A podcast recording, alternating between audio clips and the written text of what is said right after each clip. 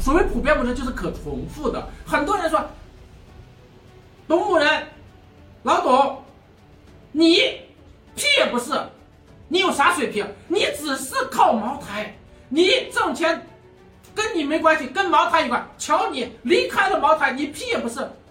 你看你到银行里头灰头土脸的，啊，一点儿成绩也做不出来了吧？所以说你不要以为是你有本事，是茅台有本事，我也没办法论证啊，我也没办法跟他论证。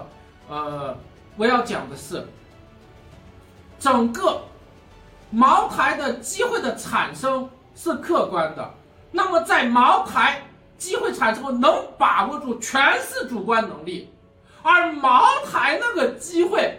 它不是只从属于茅台的，茅台只是个道具，会不断的重演。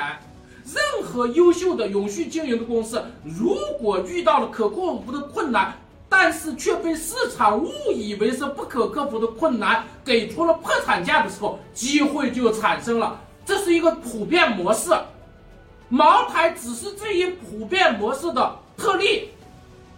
茅台是一个。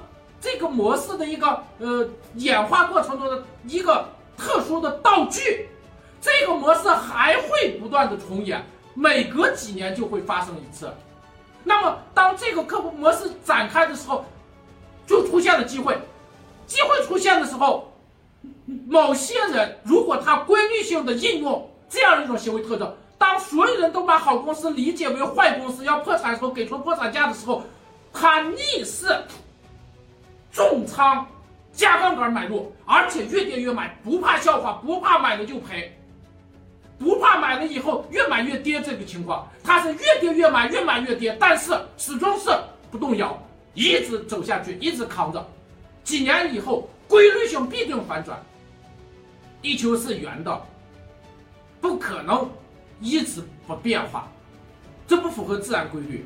所以这里面它是个普遍模式，茅台那个机会，包含这个普遍这个普遍模式会不断的在同的行业、不同的公司、不同的板块重演呐。